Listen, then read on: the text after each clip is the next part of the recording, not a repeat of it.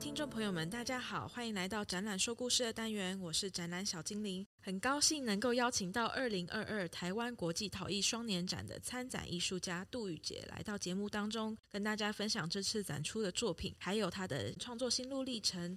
那雨杰今年刚在金车文艺中心举办个展，出场记录就是以工业风格为主题，然后我们这一次双年展的作品。是不是是从出场记录这个系列延续出来的作品？可不可以请雨杰跟我们分享一下？哦，是从出场记录的作品里面有一个叫做“毯”的作品，然后延伸出来的。那那一件作品呢，它就是在说，我以前阿妈家有一个毯子，它是羊皮毯，我都会在上面等待我的家人来，就是下班接我。那是在幼稚园左右吧。然后再到小学的时候，我有把我家的一组皮革沙发，就是把它融合在一起。那那个沙发，其实在有一次的创作里面，因为那个时候我在做容器，然后那时候突然觉得说，哎，我手里面握的一个小小的空间。然后那时候我也正在处于一个很大的空间里面，那就是一个大空间又包着我，我又包着一个小空间的感觉。那我就在想说，那我是不是可以把手上小空间的装饰运用在大的空间上面？那我就是在反过来我在思考，我就是把小空间变成大空间里面的装饰。所以那时候最初最初是想要就是走一个工业风格，因为当时工业风格是那个时候最流行的一个状况。我起初的就是这么简单。后来只是才去一个一个发现，说，哎，其实我在工作的场域里面，它就是一个充满工业东西的一个位置。也是因为这样子的关系，它是我的生命里面很重要的经验，所以才会影响到我现在的创作。当初就是很呃想要做工业风格的东西，就是把皮革沙发拉进来，因为皮革沙发也是工业风格里面很常可以看到的东西嘛。然后就把它拉进我的创作里面。然后在制作的过程中才发现说，哎，其实我对于这个拉扣跟这个皮革质感我是非常有感觉的，因为就小时候就是有一个这样子的沙发陪我，然后因为我爸妈都非常忙碌，他们差不多十一二点才回到家，然后我在七八点从安亲班下课之后，我就会到家就一直等，一直等他们。那我就会在沙发上写作业，或是看电视，或者睡觉这样。那我才会把不同阶段，一刚刚是有说到阿妈家的一个羊皮毯，跟嗯国小的时候阶段等待父母的那种心情，就是把它结合在一起，然后去把它做成毯这个作品。那这是在出场记录展出。然后刚好有机会受邀这次的展览，我就是在把它做延伸，因为在做质感，一定会有很多人很纳闷说，这这是陶瓷吗？还是这是什么？那这是怎么做到的？然后这样我就会觉得，哎，那我是不是可以刚好借这个机会，这个主题去把它回溯成本来陶土的样子？所以我在我的作品的底部的时候，我是有保留本身陶土的样子。作品底部是它的背面吗？还是其实观众在观看这一件作品的时候是可以发现到？它就是在观看的时候可以看得到。我这这个作品是挂在墙面上的，所以它是在墙面的最下面那一块是可以看得到。哦，了解，就是它是有一块，然后这样有点飘出来的一片皮革的布，但其实是陶瓷。对，然后那一块是不上釉的嘛？对，我就没有上釉了，哦、保留陶土的样子。哦，对，回收土跟黄桃这个梅材好像对雨洁也是蛮重要的，因为你有特别强调说你是用这样子的梅材去做创作。对。一开始其实就是便宜嘛，穷学生穷。嗯、然后美国土一箱那时候比较便宜，在五百五。现在越涨越凶了。那我我当然就是学穷学生，就从最便宜的台湾土开始。那那时候都是用玉里，可是玉里现在没有了。我现在就是会用一层的黄陶。然后我有时候会再做一些比较雕塑性强一点的作品，我当然还是会混一些美国土，可是很少。我大概好几年只用一两箱而已。哦，那真的蛮少的。对，我大部分就是真的都是用黄桃在做。然后因为那个黄桃在凹折的时候，尤其是我在做软土板的时候。呃，它不会像美国土这样，就是塑料全部一颗一颗冒出来。但是台湾土不会折的时候，就真的是像一块布一样，是可以让它很柔软的折出一个很大的凹痕。这样，那因为我大部分也都是用台湾的土，所以我就会一直在回收、在利用，而且回收过的土就粘性也特别好，所以我就还蛮喜欢用回收土的。了解。那雨洁作品要不要再多跟大家分享一下？因为这一次你说是在挂在墙面上。哦，我有把那个沙发的那种凹痕跟皱褶，主要是那个拉扣。然后把它做出来，所以它其实看起来好像很柔软，但是好像又有填充物在里面。那其实它就是一个很硬的陶土。然后这个作品它是以用那个牛的原皮毯的外形轮廓，然后我是用那个麻将纸，然后把它就是贴成四大张，然后去把那个原皮毯的轮廓先画出来之后，然后我再去做切割，因为窑的尺寸有限嘛，切成了五片。再去上面设定一下拉扣的位置，然后再去赶它的图板，一片一片把它做出来。那其实我后面都还是有在做一些结构，因为我在烧制的时候，因为我一定是平的进去，在烧制的时候又怕那个凹痕的地方比较凸的地方会塌陷，所以我后面是有做不少的结构这样。所以其实成型其实算快，但是其实在做一些细节的地方就是会比较麻烦一点，因为像是边缘的皱褶跟后面的那个结构，就是会比较花时间。这样。那这次的展示方式是全部都是壁挂式的？对，全部都壁挂。那为什么想要特别设计是壁挂式，而不是摆在地上让人家欣赏的？嗯、呃。一开始我在做第一件毯的时候，我是有设定两种展示方式，一个是在铺在地面上，就跟毯子一样，然后另外一个就是挂墙，所以他的作品是可以两种展示方式。那挂墙的部分，就是因为我想要做的，像有一些人的家里其实会把一些毯子挂在墙面，装做一个装饰。那我我想要把陶瓷本身就是变成一个大空间里面的一些装饰品这样子，所以我就是有把它设定到可以上墙。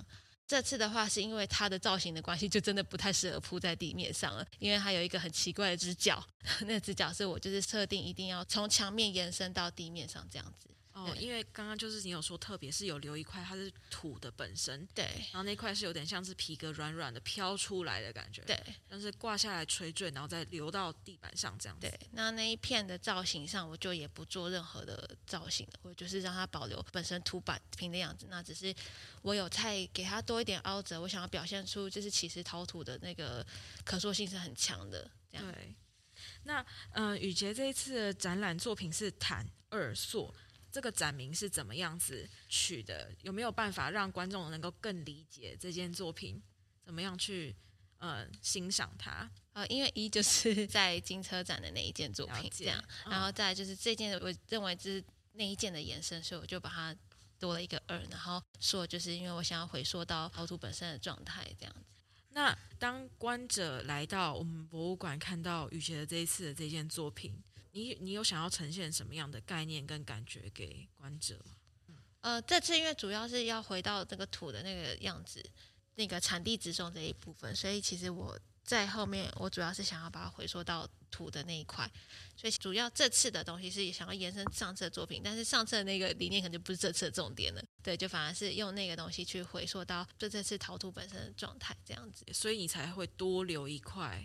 图版这样就是没有上釉，回归陶瓷本身的这个概念。对，那我们来讲一下雨杰的求学过程好了，因为雨杰的求学过程，他当初是在我是南坎高中普通班，国中的成绩没有那么差，还是因为高中都是考上去的，大家都是差不多的，所以我那时候成绩就掉了很多，然后我就觉得天哪，我不能再这样，我就赶快就是找一件我喜欢的事情。我在高二的时候就找了一间画室，我就去问。美术班的朋友，他们都在哪里补画室，我就跟着他们一起去这样子。然后其实我的术科考试也没有考很好，但是后来我是用独招的方式进了台艺的进修部这样子。了解。然后其实那时候我在考学测跟职考的时候都也没有考得很好，我就直接想说，哎，我就是把目标就是放在进修部这一块。也算蛮幸运的，算第三名进来的。哦，那很厉害啊！然后术科就是每一天我就是放学就是回练，对，回到桃园的画室，然后就赶快一直练一直练，然后假日也就去这样子，就是所有时间不是在补习班就是在画室。然后因为比较幸运的是，当时的竞争对手大部分都是其他高职生，那我是普通高中的，所以我在独招的学科这一块算是有比较拿到一点分数。嗯，然后这样子就进入到台艺大对的创作。呃，工艺设计，工艺设计学系，然后主修陶瓷这样子。其实一开始也不算主修陶瓷嘛，那一开始就是所有美材都接触。然后一开始我也是觉得，哎，我应该喜欢金工吧？哦，对，感觉你应该会喜欢金工。对，然后就不是，哦，没有接触之后才发现，因为金工是可以佩戴身上，就女生就爱漂亮，就就是这样。后来结果是我发现我饰品好像当时比较没有那么多，就是我可能就是一个东西就戴很久，我也不会一直换，或是我也不会戴项链，我也不会戴戒指什么的。然后我就觉得这些东西还是离我有点远。所以后来我刚好接触到一些陶瓷组的学长姐，我就会跟他们一起做东西，哎，我才发现，哎，其实陶瓷容器这件事情是跟我们的生活非常贴近的，我反而被这一块吸引到。了解，所以就这样子开始做陶了。对，那起初做陶的作品都是比较偏向于工业风的创作，还是早期的作品不太一样，有一个蜕变的过程？大学那时候，我觉得都处于在一个练习的状态，然后那时候也没什么企图心，就是我就觉得反正我就是顺利毕业就好了。所以那时候我就是做我想做的作品，就是大部分都是容器类的，然后小小的，我就是把当下事情做好而已，我也没有想要得到更多什么东西这样。然后后来是读了四年之后，我就觉得，嗯，我好像学了陶瓷，好像有点什么，好像又没有点什么，我就很想要再继续。其实我考了五次的研究所，大概分两两年嘛，然后就是有些学校考过两次这样子，最后才考到台艺。但是台艺其实我也是备取而已，备二，通常备二也不太会上了。我本来就是抱持一个心情，就是算了算了，我这辈子再也不要做到了，嗯、我就不要碰，就不要碰了。结果后来有一天，我收到好像是学校行政那边打电话跟我说，前面好像有同学想放弃，叫我赶快在时间内补上那张纸，然后我就这样不小心背上了，所以我就一路到现在。有一种意外中的插曲，但它的结果是美好的。对，但是当下其实蛮痛苦的。就是煎熬嘛，因为那时候感觉处于一个很不安定的状态。对，然后家人也不知道你在干嘛，然后也没有成绩，就是知道你一直在考试，但也不知道在干嘛。然后为什么你考不上？那时候状态也很不好。那之后就考上了，考上了状态就会好了吗？还是还是有经过一番的阵痛期？我觉得应该不是说考上之后就好了，是在我说我再也不要做陶的那一刻的时候，我的状态好了起来。哦，我懂了。对，你好像有点看开了，之后反而就好了。对，就是我有种哎，反正最差就是了不起便利商店打工，我还是可以过得下去。嗯、对，然后那时候状态是这样，然后我就开始哎，我有更多的动力，一些机会出去做一些交流或者什么。因为嘉豪老师在我还没开始正式入学的时候，我们就有去景德镇做交流，然后之后我就开始有对于我的创作上开始比较有想法，这样子。然后，那刚刚说的那个大空间、小空间那个概念，也是在我考试的这段期间开始有的。然后考研究所期间，对，就是进入研究所之前，所以其实刚好这个想法有之后，在研究所这段期间就可以执行我想做的事情了。这样子，所以之后进入研究所之后，大空间、小空间这个概念就一样是用你刚刚讲的这个家中的物件去做表现吗？还是有尝试过其他的方法去表现？我在用最多的就是。嗯，我们工作室里面的一些机械设备啊，然后还有一些零件这样子，就是我就可能会去从呃工作室里面去找，因为其实讲实在，我在工作室待的时间比家里更多，所以我就会反而去就是花更多时间坐在工作室发呆。对，所以就从工作室去搜寻你这些灵感的来源。对，了解。所以大部分都是做拟真的嘛，感觉雨杰的作品都是用拟真的陶土表现去表现这些材质。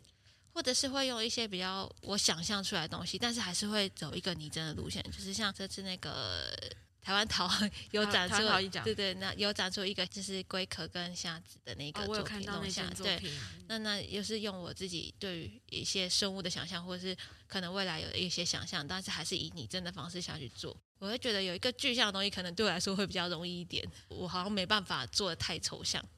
那有没有想过可以直接就用现成物来做这些作品？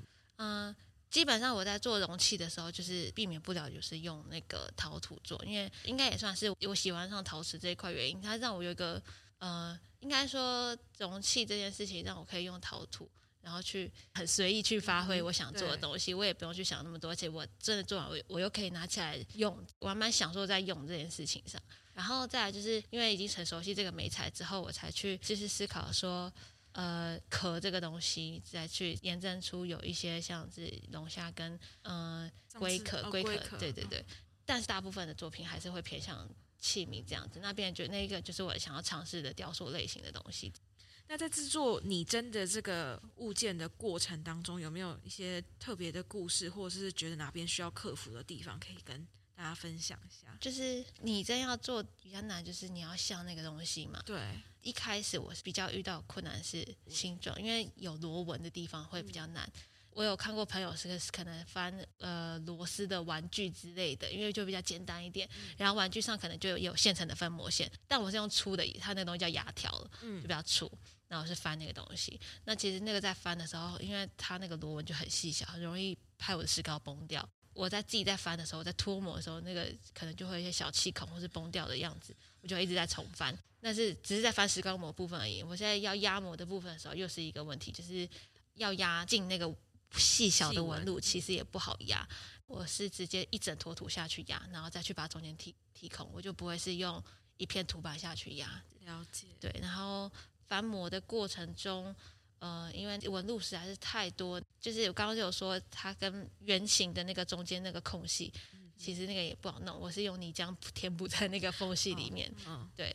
那因为其实比较不会有人去用到泥浆去拿来翻模，那那个水分会跟那石膏就是会流进那个缝隙里，所以我就用泥浆把那个地方堵住，这样就反而是比较特别一点，是这样子。对，所以就是在制作当中的那个技巧性需要去克服它。对。还有就是皮革，皮革一开始出来的时候可能会变得比较没那么立体，然后釉色也不对，所以其实也是要一一个一个慢慢试，这样再去改釉方，或者再去试一些其他釉色这样子。然后其实我的皮革跟我的那个螺丝的釉色是同一支，然后我就是运用它的厚度不一样去把它表现出来，就是那个生锈的感觉跟那个皮革的那个质感，对对对，哦、了解，他们同一支釉，了解。因为雨洁过去跟陶博馆其实还是有一点渊源的，就像雨洁有参加过我们的国际咖啡杯大赛，还有台湾陶艺奖，可不可以跟我们分享一下这之前参加比赛的经验？就是因为我们在做作品的时候，其实会一直做，一直做，一直做。然后咖啡杯比赛，我不因为我平常就是很喜欢做容器的一些东西，就是其实我做大作品之外，我其他时间就会在做小小的容器。然后那那个作品就是刚好我手上有一组。我已经完成了一对杯子，然后就是长得有点特别，刚好有这个机会，我就把它丢出去比赛了。嗯，然后就顺利也入选，就是入选这样。那我也不会一定要就是得什么奖，我就觉得就是刚好有东西就出去了。然后台湾陶也是有点像这样子。那呃，我们因为我每学期都还是会有拼图嘛，然后我就是参加拼图的作品，我会把它就整理好。但是我不是为了拼图而做作品，我是本来就想做这件事情，然后刚好就拼图的时候一起把它做出来这样子。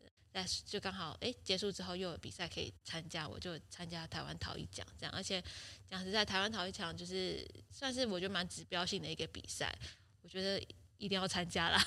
对，身为台湾人一定要先参加台湾陶艺奖。对啊，台湾陶艺奖雨杰是有参加实用跟创作两种类型的。对，我两个都参加。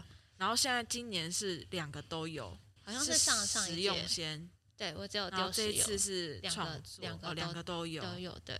了解，所以雨杰的创作有包含用的跟非实用的两种路线。对，但是我其实还是能用的占大多数。那用的部分，我还是会觉得那个东西对我来说也还是一个雕塑品，因为我其实喜欢互动这件事情，所以我会把，因为容器就是本身就是具有互动的东西，所以我还是会尽量的能把我的容器。然后变成一些就是可能大多数人想不到的状态，把它做出来。因为其实我有一个心里有一个想法，就是我觉得好用的容器应该是不缺我来做，所以我会想要把它做成一个是我想玩的东西，或者是我想尝试的东西，把它做出来这样。那我如果说以杯子来说好了，我觉得陶艺家做的杯子绝对不会比工厂做的杯子好用，就是光是价格这点来说就好了。如果不要，如果我今天买了一个陶艺家的杯子，不要太贵，好，一千五好了，那跟同工厂的杯子二十块，用起来一定是用陶艺家的杯子比较爽。可是那个耐用的程度或者是实用性来说，应该是不会比那个工厂的杯子还要耐操。因为其实讲实在，那个工厂的杯子随便丢在洗手台，它破了就算了，反正我再买就好啦，二十块又不是多少，所以我才会有一个心态是觉得，呃，好用的东西真的不缺我来做，那我倒真的倒不如做一些特别的东西，而且就是淘一家杯子啊，上面我为了要好看，可能会有一些质感或者是保留土胎的样子，那那些东西其实都会卡够。就是不可能比工厂的好用啊，但是用起来，我觉得用用那个感觉，就是那个陶艺家的心思的细腻，跟他的思维，跟他的一些细节，他的手法，我觉得用的是那个陶艺家的情怀，不是陶艺家的东西一定比较好用，绝对不是。对。我我我心里想的是这样了。嗯，那今天反过来就是我有一些制作。淘气的能力，那我就不需要受制于工厂，一定他要我怎么用我就怎么用。我今天是反过来，我可以设定我想要这个人怎么使用它就怎么使用它，因为今天是我反过来是我是创造这个东西的人，所以我可以去规定，我可以去限制这些东西了。所以我我就觉得，反正哎，其实这个作品我今天想要它转，它就给我转。这个杯子不能站，我那它就不要站。我就是想要让使用的人可能就是要一直拿在手上，或是一定就是要让他觉得很累。刚好就是借由这个状态，我是一个陶艺家的话，我就是可以去设定这些事情。这样，我觉得这件事也是蛮有趣的。使用方式跟感受，我觉得也算是我的创作的一部分。这样子，因为刚刚雨杰分享了这么多关于实用的陶器的见解之后，嗯，我想要问一下雨杰的作品大概是长什么样子？其实那一件作品，我把它分成就是杯子的部分跟架子的部分，那架子部分又分成三个零件，然后三个零件它是有一个很大的像烤肉棒的东西，嗯，然后它其实是我是想要把那个工作室我刚刚有说到一个管线。我想把那个管线的感觉把它留下来，所以我做的是很像一根一根的，然后好像有四根还是五根，然后把它组在一起，然后另外有两个 H 形状的角，那它是可以再另外把它插进那个刚刚我说的那个像烤肉网一样的东西，把它插进去之后，它就自己可以组成一个架子。再来就是上面还会有放五个杯子，它是高脚杯。那我其实当初想做的是马丁尼杯，因为比起喝茶或者是喝其他的，我比较常喝的是咖啡跟酒类这样子。然后就是把那那件作品就是这样子，我是让它有两种摆设的方式，一个是倒过来可以吊挂在那个管线上面，那另外一种是反过来。口圆朝上，好好的架在那个管线上面，它是可以有一些不同的摆设方式跟玩法，还有一些组装的功能在上面。它就是有一种使用者跟自己玩的那种趣味性的，对，感觉非常有趣。你觉得自己有网站吗？我有 Instagram。哦，然后但是我有时候有点少更新。哦、对，我想一下，哎，好，我想说，要不然可以工商打广告一下，请大家可以 follow 你，因为你会持续在创作，然后大家就可以看到雨杰的创作就是有包含实用跟非实用，那实用跟非实用这两个就会有点不太一样的路线。对，他们中间有关联吗？基本上算是有啦，就会以我的生命中的经验为主，这样子，嗯、就是主要的连接就是我自己生命的经验里面的东西，这样子，主要大部分是这样。那雨洁今年二零二二年有在金车办个展，然后随后又收到陶博馆的邀约展双年展，这样心情有没有觉得啊？我有吓一跳，你有吓一跳，因为其实才艺有蛮多优秀的人，然后我从来没有想到就是，哎，我我会。为什么是我？对啊，为什么是我？就是我到现在还是觉得为什么是我？而且我收到那个信的时候，我想说，哦，我要诈骗吗？我要回复吗？因为我也不知道回复要 回复什么。